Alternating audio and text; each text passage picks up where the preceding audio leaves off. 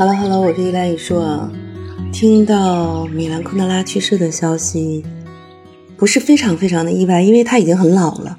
但是九十四岁的老人，可能随时随地都有可能离开我们。但是真的得到他去世的这个消息的时候，心里还是有一点点难过的。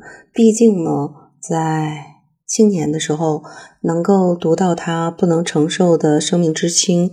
作为国外文学的一个重要的启蒙的这样一个作品，其实还是给了我非常非常多的这样的一个影响的。昆德拉其实一生是一个蛮传奇的，从他出生、成长在捷克斯洛伐克。然后在七五年的时候出走到法国，并且在法国定居，一直到他离世之前，都是在法国巴黎的第六区居住。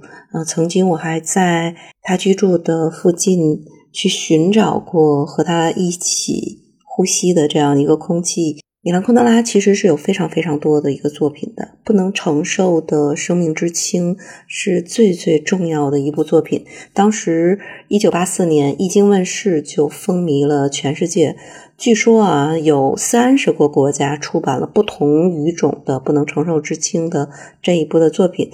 我们是在二零零三年上海译文出版社的时候正式引进，我们才看到了它的简体的中文版。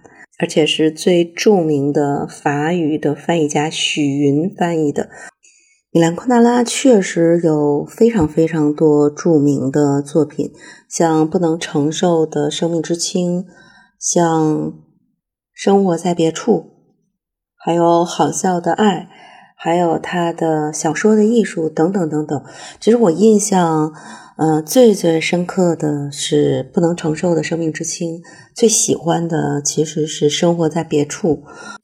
但是在小说的艺术里边，我学到了一个词叫媚俗。不能承受之轻，其实写的那本《三角恋情》不是我最最关注的。其实当时那个时间，我还是。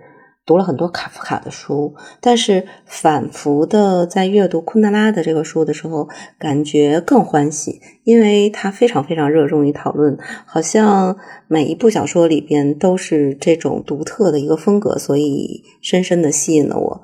当然，这个不能承受之轻是我读到的第一本的隐喻式的哲理的小说，然后能去让你思考轻与重、灵与肉的一种。深层次的一个问题，当然也折射了很多他生活的那个时代很动荡的时局，包括里边很多人物的命运跟特定的历史和政治的语境是紧密结合的，也跟他流亡前后的这样的一个心态有非常非常多密切的这种联系。当时里边有一句话叫。如果永恒轮回是最沉重的负担，那么我们的生活在这一背景下，却可以在整个的灿烂轻盈之中得到展现。这句话给我的印象非常非常的深刻。而他在生活在别处里边，其实这句话“生活在别处”是经常被很多作品引用的这样的一句话。但是这个里边描写的男主人公是绝对是一个矛盾的结合体，而且呢，嗯，里边有句话我印象特别特别的深刻，这是一个流行离开的世界，但我们都不擅长告别。我记得当时在读这句话的时候。也面临了很多年轻时代朋友的这样的一个离别。当时很多很多的朋友离开家，然后奔赴了改革最前沿的城市深圳。那个时候读到这句话的时候，还是有一种别样的一个心境，好像感觉没有谁能够对抗这种世界的自然的规律。感觉啊，作为一个生命的个体，实在是太过渺小。但是呢。嗯，你还是可以在这样的一个纷繁的世界里边去拥抱自己一种本真的存在。昆德拉是在小说的艺术里边对“媚俗”这个词儿下了一个定义，说有媚俗的态度，有媚俗的行为，有来自媚俗者的媚俗的需求。这种需求是在具有美化效果的谎言镜中观看自己，怀着令自己感动的满足，在镜中认出自己。实际上，你看，就是媚俗的行为，首先是有一个动机，重新认识世界是经过那个自己重新认识世界的那个自己是经过一个美化之后的一个幻象，而媚俗媚俗的人，即便知道这个幻象是假的，是非常清楚知道这个幻象是假的、不可靠的，但尽管知道它是一个幻象，还是为了它而感动。当时在《不能承受的生命之轻》里边，他就写了一个非常典型的媚俗的一个瞬间。呃，当时那段话是：这个参议员带着他乘坐了一辆宽敞的汽车兜风，四个男孩子挤坐在车后座上。参议员把车一停，孩子们马上跳下车。踏过大草坪，朝着体育场跑去，因为那儿有一个人工的溜冰场。参议员仍然手握方向盘，以一种做梦似的神态看着正在奔跑的四个小小的身影。他转回头对女生说：“看看他们。”他手一挥，画了一个圈，圈进了体育场草坪和孩子们，一边还说：“我说这就是幸福。”你说？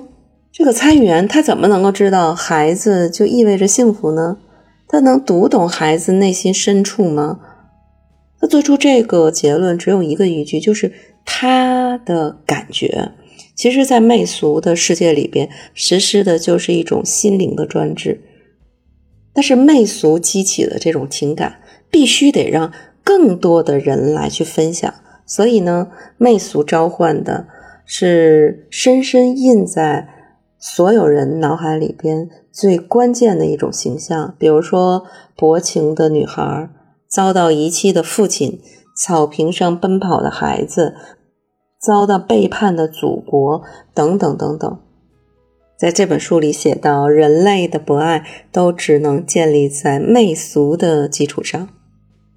可能我们处于一个媚俗泛滥的一个时代，其实一个健康的社会需要不同的声音，一个健康的社会也需要更多的可能性。保持理智，警惕媚俗，这个是我们去阅读昆德拉小说的意义所在。